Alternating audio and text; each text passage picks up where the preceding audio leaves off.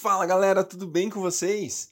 E aí, bora lá continuar nossa leitura bíblica em um ano, galera. Semana de número 33. Fala sério. 33 semanas juntos começando, começando não, né? Lendo a Bíblia. Galera, a gente tá começando, era isso que eu ia falar, a semana de número 33 hoje.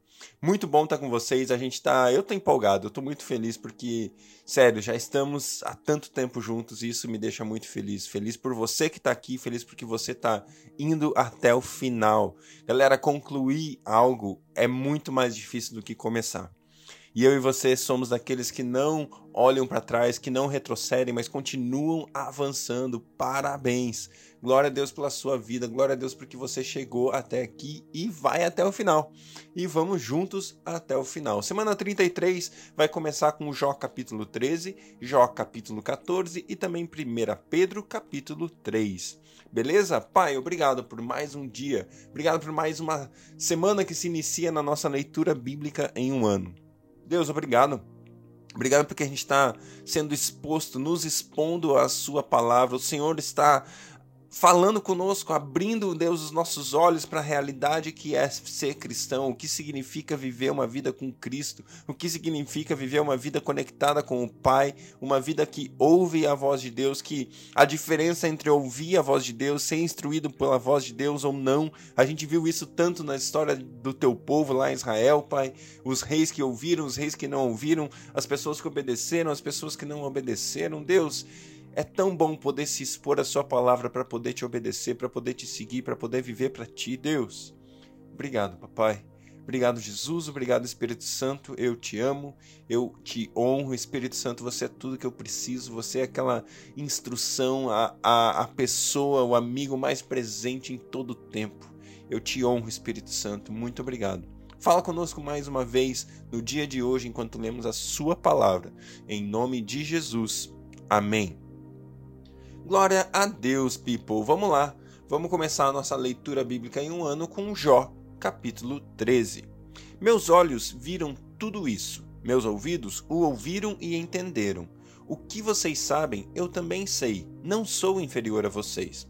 Mas desejo falar ao Todo-Poderoso e defender a minha causa diante de Deus. Vocês, porém, me difamam com mentiras. Todos vocês são médicos que nada valem. Se tão somente ficassem calados, mostrariam sabedoria. Escutem agora o meu argumento. Prestem atenção à réplica dos meus lábios. Vocês vão falar com maldade em nome de Deus? Vocês é, vão falar enganosamente a favor dele?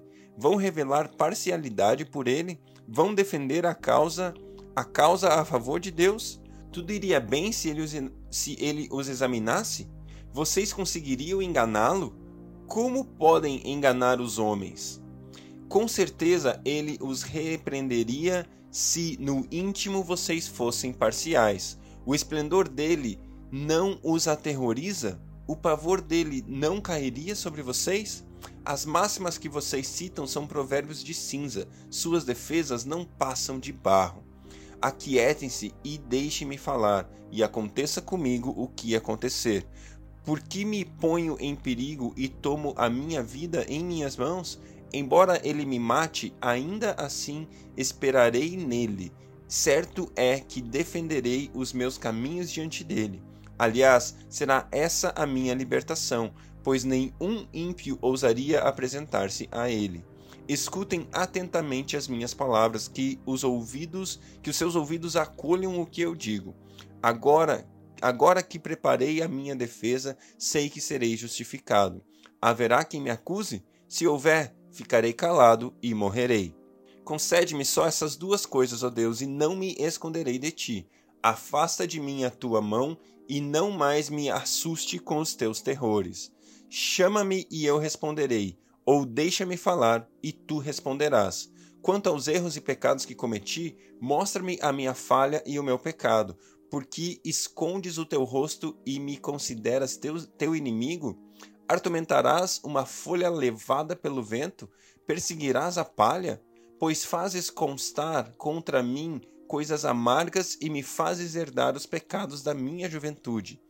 Acorrentas os meus pés e vigias todos os meus caminhos, pondo limites aos meus passos. Assim o homem se consome como coisa podre, como a roupa que a traça vai roendo. Jó capítulo 14. O homem nascido de mulher vive pouco tempo e passa por muitas dificuldades. Brota como uma flor e murcha. Vai-se como a sombra passageira, não dura muito.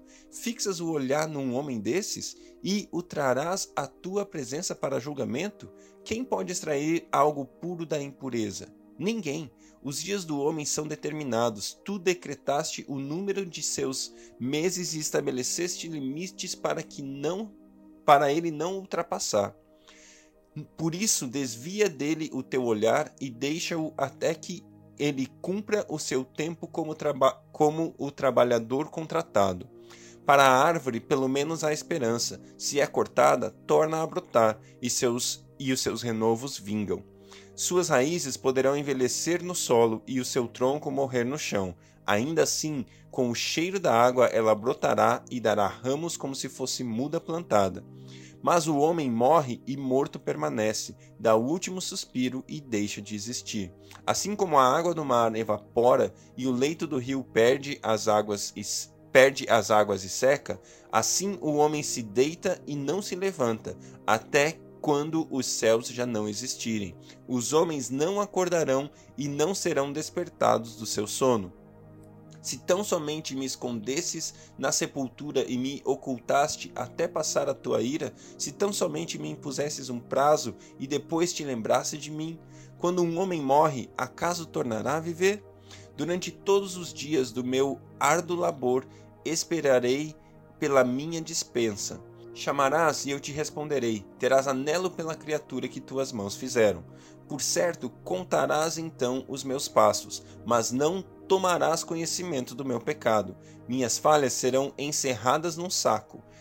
Tu esconderás a minha iniquidade. Mas assim como a montanha sofre erosão e se desmorona, e a rocha muda de lugar, assim como a água desgasta as pedras e as torrentes arrastam a terra, assim destróis a esperança do homem. Tu o subjugas de uma vez por todas, e ele se vai ao e ele se vai, alteras a sua fisionomia e o mandas embora. Se honram os seus filhos, ele não fica sabendo. Se o humilham, ele não o vê. Só sente a dor do seu próprio corpo. Só pranteia por si mesmo.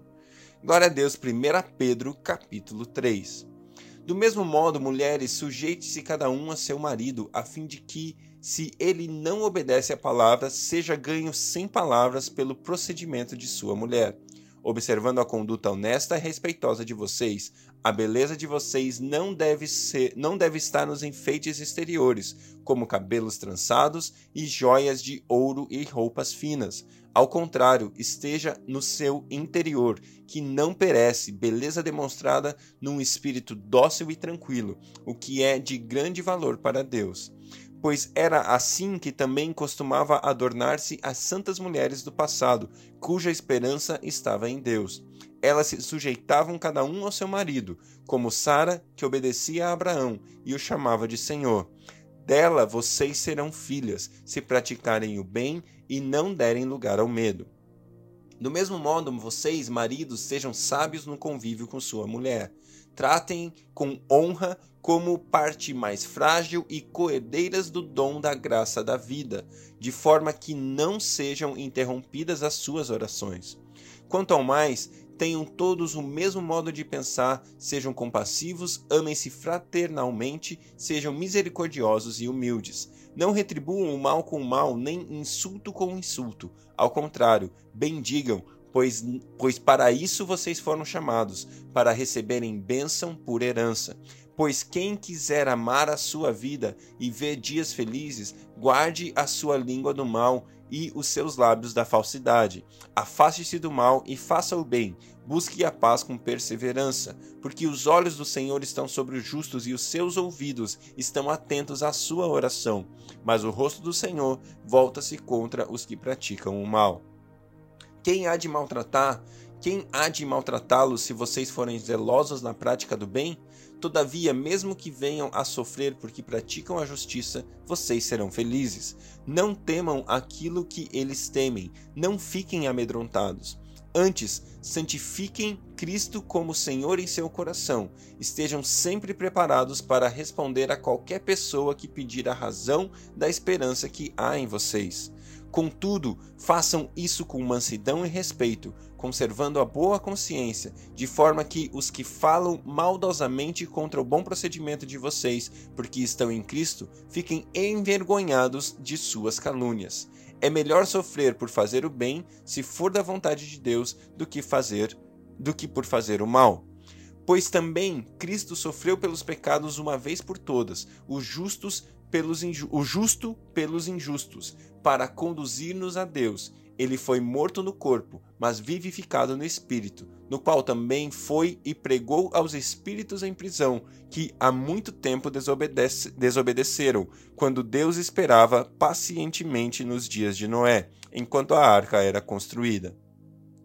Nela, apenas algumas pessoas, a saber, oito, foram salvas por meio da água, e isso é representado pelo batismo que agora também salva vocês. Não a remoção da sujeira do corpo, mas o compromisso de uma boa consciência diante de Deus, por meio da ressurreição de Jesus Cristo, que subiu aos céus e está à direita de Deus. A ele estão sujeitos anjos, autoridades e poderes. Glória a Deus, glória a Deus pela Sua palavra, que Deus abençoe o seu dia e até amanhã.